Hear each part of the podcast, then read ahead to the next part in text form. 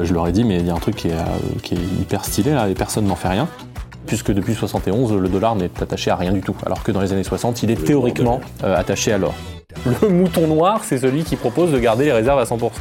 À partir du moment où on s'y habitue, ça passe de confort à besoin. Le, le pire scénario à court terme, ce serait qu'on a, euh, on a la fin de l'illusion collective. Aujourd'hui, tout ce que vous possédez dans le monde numérique n'est pas euh, en réalité un actif, mais une créance. Le Crypto Daily. Mon nom est Benjamin Cohen. Et vous êtes bien sur le Crypto Daily. Le podcast qui traite de l'actualité crypto, NFT et métaverse. Dans vos oreilles, chaque jour, du lundi au vendredi. Et oui, on a reçu Alexandre Stachenko, le seul et l'unique, pour une interview sur le Crypto Daily. L'interview est sortie ce week-end. Là, tout de suite, j'ai plus de 10 000 raisons de te conseiller d'aller l'écouter. Donc vraiment, écoute-la en fois deux s'il faut.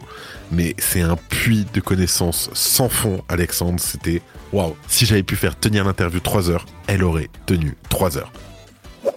Salut, j'espère que tu vas bien. On se retrouve tout de suite pour ton nouveau résumé de l'actualité sur le Crypto Daily.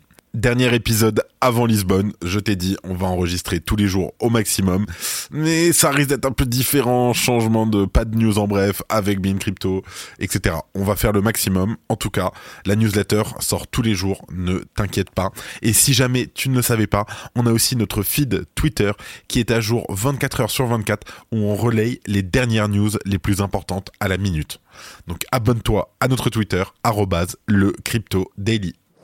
Et aujourd'hui, on commence après la CFTC, c'est la Securities and Exchange Commission, la SEC de Gary Gensler, d'attaquer frontalement Binance et son PDG, CZ. Les accusant de fraude sur les valeurs mobilières, entre autres, CZ a par la suite communiqué déclarant que les médias avaient été au courant avant lui et que son équipe et lui étaient en train de travailler sur la situation. En deuxième news, un signe de plus que la régulation s'est durcie, plusieurs clients de Boursorama, dont moi-même, rapportent avoir dû fournir des justificatifs, dont des déclarations d'impôts pour justifier d'un virement passé à un exchange crypto. Est-ce que c'est une tendance qui va se diffuser en France? Et pour terminer, les commissaires de justice de la Cour d'appel de Paris se tournent vers la blockchain afin de sécuriser et authentifier leurs documents. Ils viennent en effet d'annoncer un partenariat avec Uniquebase qui leur permettra de créer des NFT sur une blockchain dédiée. À quoi cela va ressembler Je t'explique tout.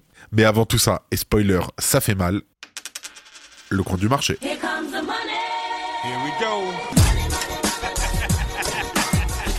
Et on commence avec un market cap moins 4% en 24 heures à 1,09 trilliard de dollars. Un bitcoin moins 4% à 25 760 dollars.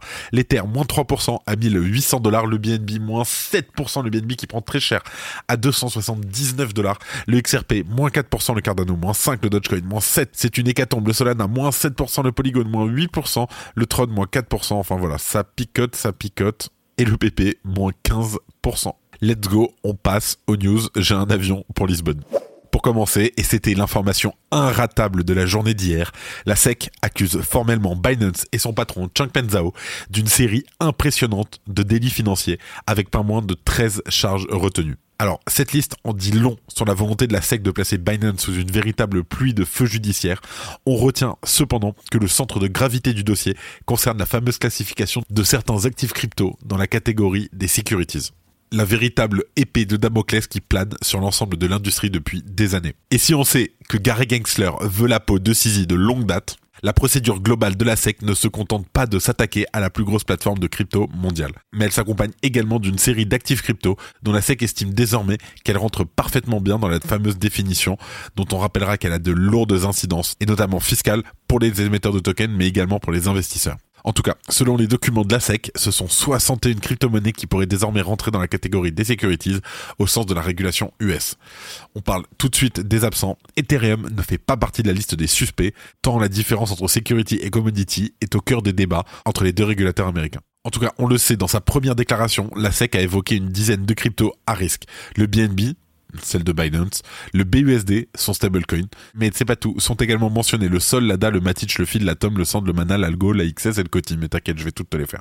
En tout cas particulièrement disparate, cette liste inclut autant de stablecoins que de jetons de Play to Earn ou de Metaverse.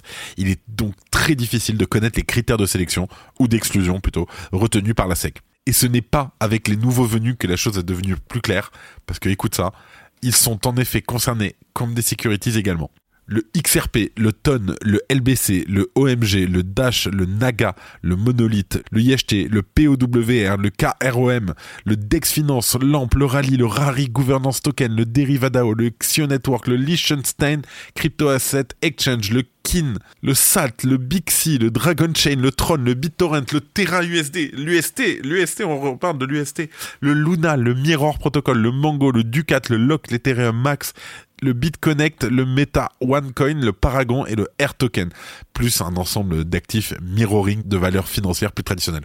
En tout cas, on s'amusera, si l'on le peut, de la présence dans cette liste de vieilles gloires du secteur de retour, comme par exemple Obisego, ça c'est old school, mais aussi de projets scam, notamment le Ethereum Max ou encore le Luna, et même du token BitConnect, comme si la catégorisation fiscale de ces actifs était véritablement le plus urgent des problèmes à régler. Encore une fois, un grand flou subsiste. On pourra éventuellement constater que ces actifs sont le plus souvent associés à des mécaniques de rendement, mais rien qui expliquerait par exemple l'absence dans cette liste de cryptos comme AVAX ou le GLD par exemple, pourtant elles-mêmes soutenues par des réseaux en POS assortis de récompenses et donc de rendement. En tout cas, à la faveur de ce dossier, et à moins d'un an après la catastrophe de FTX, l'industrie crypto est peut-être à un tournant historique. À ce titre, tous les yeux sont désormais tournés vers le conflit entre Ripple et la SEC, dont l'issue devrait être connue dans les tout prochains jours et qui va également être lourde d'implications pour toute l'industrie. Je rajouterai aussi que CZ est également visé dans la plainte pour de multiples fraudes et il est notamment accusé d'avoir détourné plus de 150 millions de fonds clients pour acheter un yacht. Et on a eu Binance qui a aussi déclaré la guerre à la SEC de son côté.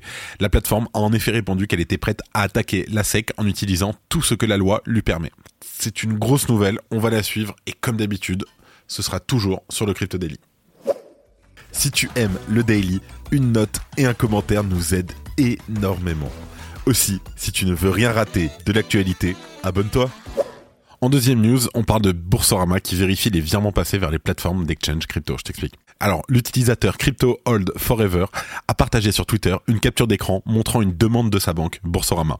Cette dernière lui demande de justifier d'un virement effectué vers une plateforme d'échange, déclaration d'impôt à l'appui. La demande de Boursorama intervient plusieurs semaines après que le virement ait été effectif. Il s'agit donc d'un contrôle et pas d'une autorisation préalable à l'émission d'un virement. Malheureusement, cela montre que la banque, qui est détenue par la Société Générale, souhaite vérifier que ses clients sont détenteurs du compte sur la plateforme et qu'ils l'ont déclaré aux impôts. D'autres clients de Boursorama ont affirmé avoir également fait l'objet d'un contrôle de ce type en réponse à la discussion lancée par Crypto Hold Forever. Historiquement, Boursorama est considérée comme une des banques françaises les plus ouvertes aux crypto-monnaies et elle permet notamment de lier ses comptes crypto sur plusieurs plateformes, Binance, Coinbase et Kraken notamment, afin de les afficher directement sur son compte.